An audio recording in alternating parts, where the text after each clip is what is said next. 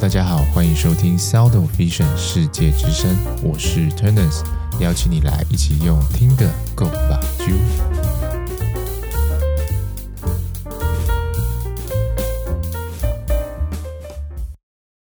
Hello，大家好，欢迎收听世界之声。今天要来跟大家聊的是叶黄素，它真的是护眼仙丹吗？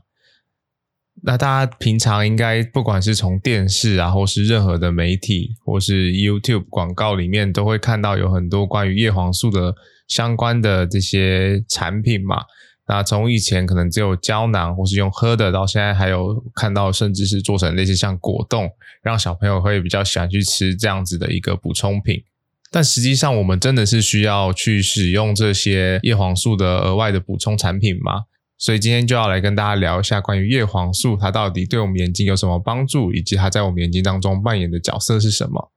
首先，我们先来介绍一下叶黄素，它是一种类胡萝卜素，它本身是一个抗氧化剂，而且有抗发炎的功能。叶黄素呢，它本身会堆积在我们眼睛的黄斑部，也就是视觉最敏锐的区域，它可以去吸收 UV 光或者是短波长的光线。所以有些人会把它形容成类似眼睛当中一个天然的绿蓝光的色素。那在功用上面呢，主要呢会认为它可以维护我们视网膜的健康。那另外在身体的话呢，像是对于大脑的认知功能，还有心血管健康都是有帮助的。那我们今天主要呢还是讨论叶黄素对于眼睛健康的部分。有部分研究认为，它对于视觉功能的维护可能是有影响的。例如，它可能可以提高我们在夜间的对比敏感度啊，视力的敏锐度，那甚至可以减少眩光，或是减缓长时间近距用眼造成的这个视觉疲劳。但这些的结果呢，其实都还是在探究当中啦，就他们都是来自于一些比较小型的研究。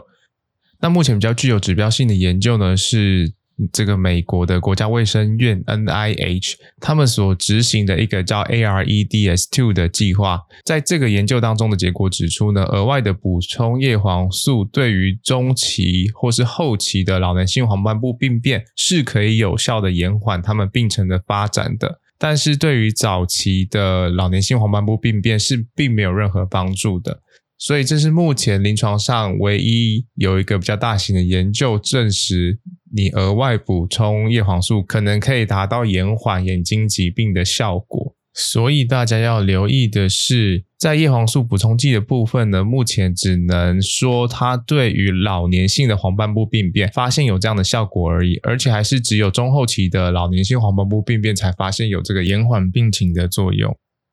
那由于这个叶黄素它是没有办法经由我们的身体自行合成的嘛，所以我们日常生活中必须要透过饮食来补充。那我们平常可以透过哪些食物来摄取叶黄素呢？主要都是这些深绿色的蔬菜。像是菠菜跟羽衣甘蓝，就是两个富含叶黄素的天然食物。里头呢，除了叶黄素之外呢，也包含了玉米黄素，是另一个我们眼睛也非常需要的一个抗氧化的色素。除了这两个之外呢，像是芥蓝菜啊、地瓜叶、绿花椰菜这些蔬菜里头呢，也是有富含叶黄素的。那以蛋白质的部分呢，像是蛋黄里头也是有含有叶黄素。那如果说你想要从一些零嘴去补充的话呢，像是开心果也会是一个很好的选择。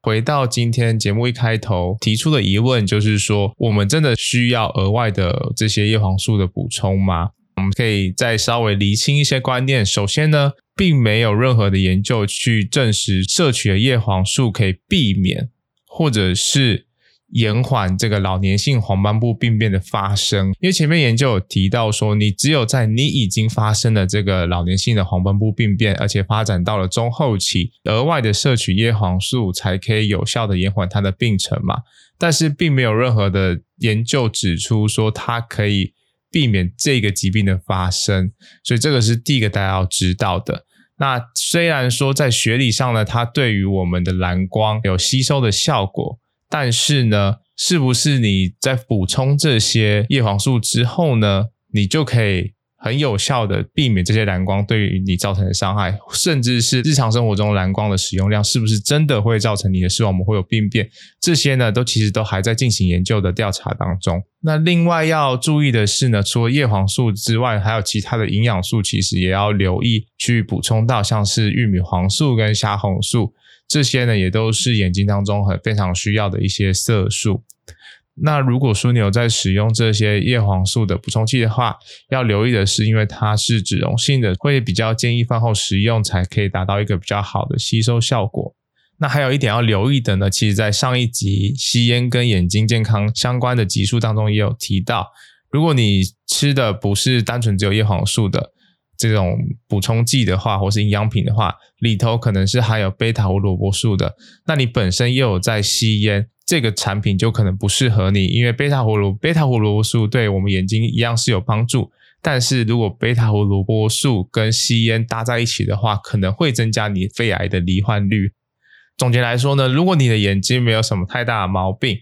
一般状况下呢，你只要从饮食当中去摄取即可，只要去留意说你自己是不是有去吃到这些深绿色的蔬菜啊，或是蛋啊等等的。你额外的去摄取太多的叶黄素补充剂，其实对你来讲并不会有太大的帮助，甚至还会有一些副作用，例如像是你的皮肤可能会变得黄黄的，这个是大家要留意到的。对于视觉照护上呢，其实比起你认为去吃这些呃补充品或是营养素，然后就觉得自己眼睛好像金钟罩铁布衫一样，你应该要更注意的是你用眼的习惯。那例如呢，像是二十二十二十法则，这个讲的是我们在近距离用眼二十分钟之后，你应该要中断二十秒，并且注视二十英尺外的目标。那二十英尺呢，也是六公尺外，就是跟你说要看远的意思，这样子才可以有效的减缓视觉疲劳的部分。那第二个呢，就是你在户外要佩戴太阳眼镜。不管是太阳光或是大家所提的蓝光，其实最大的来源而是在户外。如果你没有去佩戴墨镜的话，这些强光呢，可能会导致你的一些相关的眼睛疾病的几率发生，例如例如像是白内障或者是黄斑部病变等等的。第三个你可以做的呢，就是定期的进行眼睛相关的检查。你可以到眼科或者是验光所，对于你的视觉的一些功能去进行评估，然后追踪。那比较建议是一年可能是一次到两次。如果有做到这些事情的话呢，才是真的对你的视觉照护是有一个比较好的保障的。所以呢，其实叶黄素并不是像大家所想的，它真的是一个护眼仙丹。你吃了之后呢，就不用去管自己的眼睛的使用，或者是你觉得你吃了这些东西就不会有近视啊等等的，没有，完全没有哈。你吃了你吃了这个叶黄素，它就是一个补充的营养的补充品而已，它并没有任何的疗效。所以呢，还是要请大家多多的去。遵守不管是眼科医师或是验光师告诉你的一些跟眼睛相关的护眼的步骤，而不是呢就只想要依靠这些产品，然后觉得自己不会有任何眼睛的问题。除非你知道自己日常的饮食当中摄取这些营养素是不够的，那你去服用这些相关营养素的补充品，我认为就是合适的。但如果说你是期待它有额外的这些提升视觉功能的效果的话，我会认为，除非你很有钱，你有钱去买这些产品，因为这这些东西不便宜嘛，那你就去吃吧。但是目前来讲，没有办法证实说它是真的可以让你达到你想要的效果。